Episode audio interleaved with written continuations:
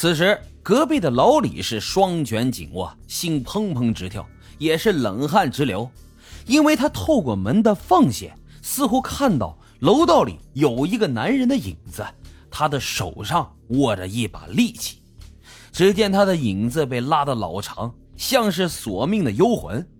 众人还没有反应过来，就看到叶少文的身影从楼道里面穿了出来，飞速的跑向梁妈妈的家。在阳光的照射下，闪着刺眼的白光。叶少文迅速冲过去，挟持住了梁妈妈。这围观的群众传来了一片惊呼声。叶少文又冲到房间里面喊：“如果梁雪是再不出来，我就动手了结了你的妈妈。”梁妈妈呢，也在不停的嘶吼着，让自己的女儿不要出来。可是这一切都来不及了，眼看着叶少文就要抹下梁妈妈的脖子。门吱呀一声的打开了，梁雪诗和梁雪燕两姐妹从门里冲了出来，要保护自己的妈妈。看着目标已经出现，叶少文没有丝毫的犹豫，立刻拿着凶器，瞄准了梁雪诗的胳膊，呲啦就是一刀。只看到血液喷涌，看到自己的姐姐受伤，梁雪燕就准备上前营救。叶少文迎面走来，对着他呲啦又是一刀。鲜血喷洒在墙壁上以及走廊的地面，随后又提着利器走向了梁妈妈，而她的父母也被眼前的这一幕惊呆了，急忙就阻拦疯狂的儿子。此时，老李是全身颤抖，躲在了门内。梁妈妈微弱的呼救声在告诉他，三个人的伤势是多么严重。行凶之后，叶少文匆忙地逃离了现场。他手足无措的父母也没有过多的阻拦，赶忙就拨打了急救电话。附近赶来的邻居也急忙拨打了报警电话。这时，老李慢慢的推开了门，小心翼翼的来到了梁妈妈的面前。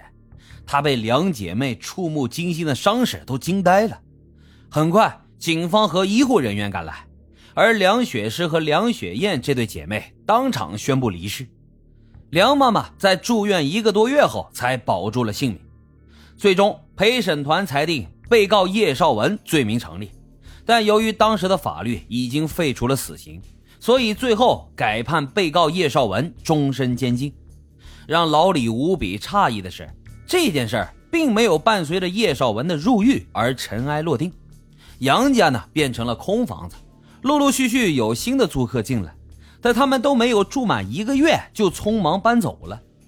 老李呢，也经常听到半夜走廊的尽头传来一阵又一阵的尖叫声。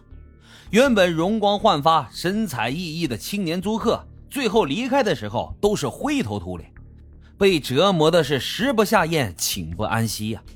最后这间房子就再也租不出去了，彻底荒废了。然而这一切并没有结束。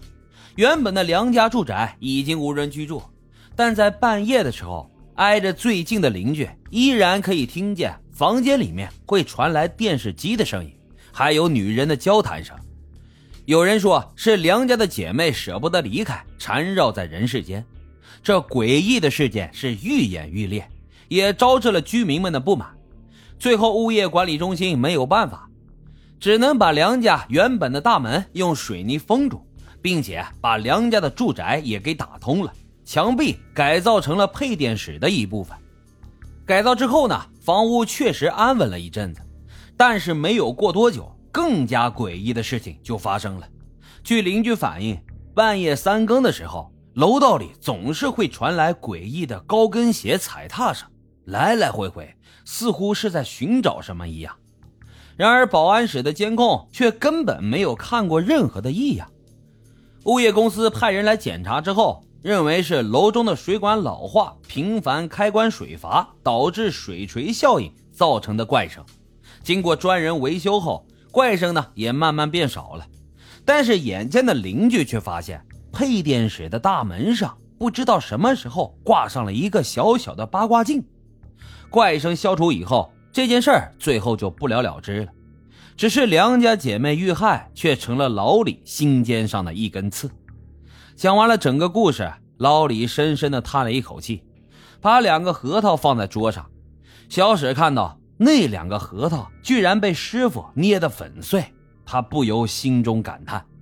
沉默的两个人拿着核桃，慢慢的吃了起来。好了，今天的案子就是这样。感谢收听老白茶馆，欢迎大伙儿在评论区积极的留言、订阅、点赞与打赏。咱们下期再会。